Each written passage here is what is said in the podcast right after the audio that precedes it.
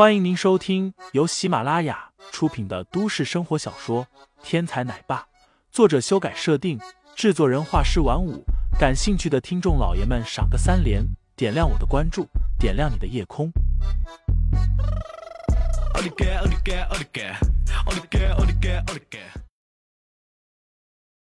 第六十二章，蒋一南上门上。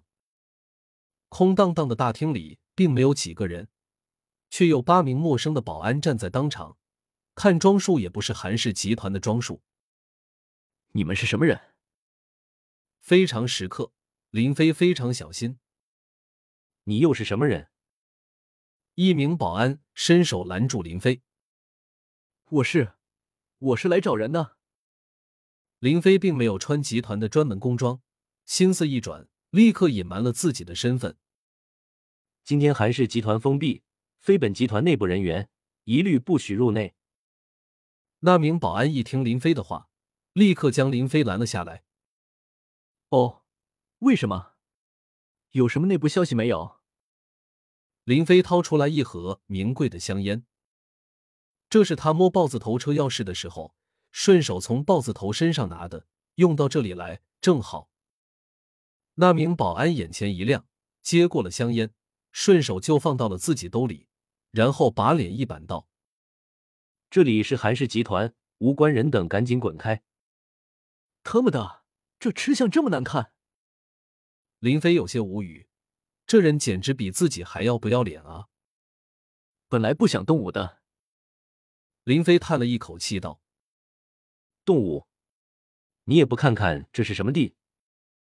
那名保安嗤笑道：“林飞的衣服初看虽然像模像样。”但实际上是不足二百块钱的地摊货，比保安身上的衣服还不如。保安又怎么会将林飞放在眼里？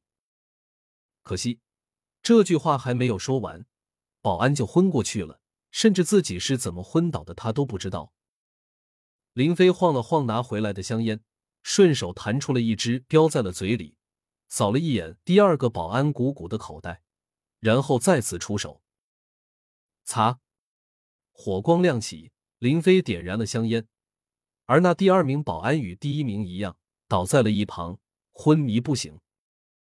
这两下说起来时间很长，但其实时间非常之短。其余六名保安根本没明白具体是怎么回事，就看到林飞伸了伸手，然后左手多了一盒香烟，再伸伸手，右手又多了一个打火机，然后己方的两名保安。便躺在了一旁。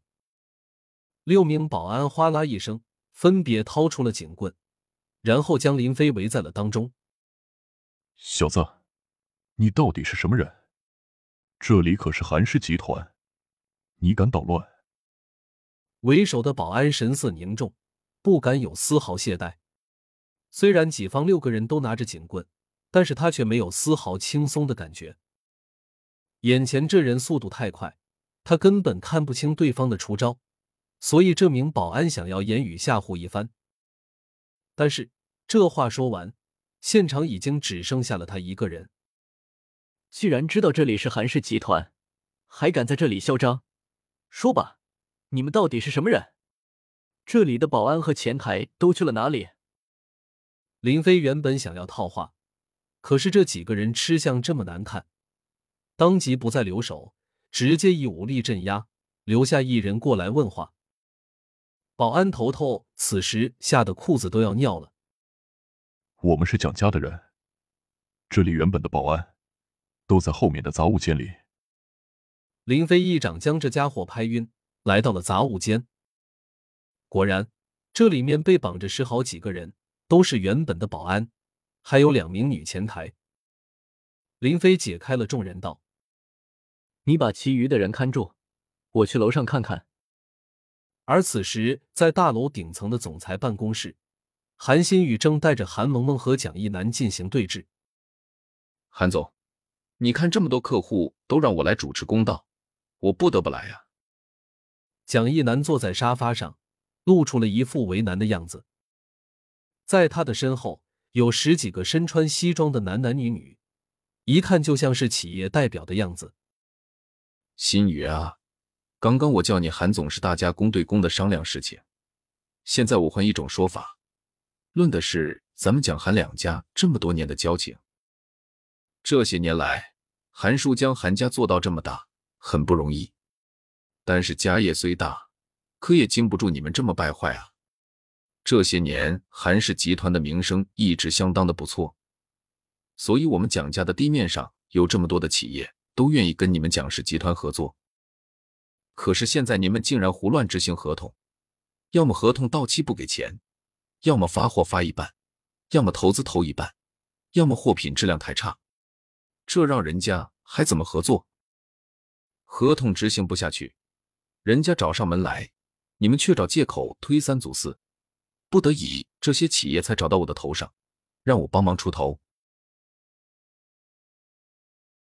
听众老爷们，本集已播讲完毕，欢迎订阅专辑，投喂月票支持我，我们下集再见。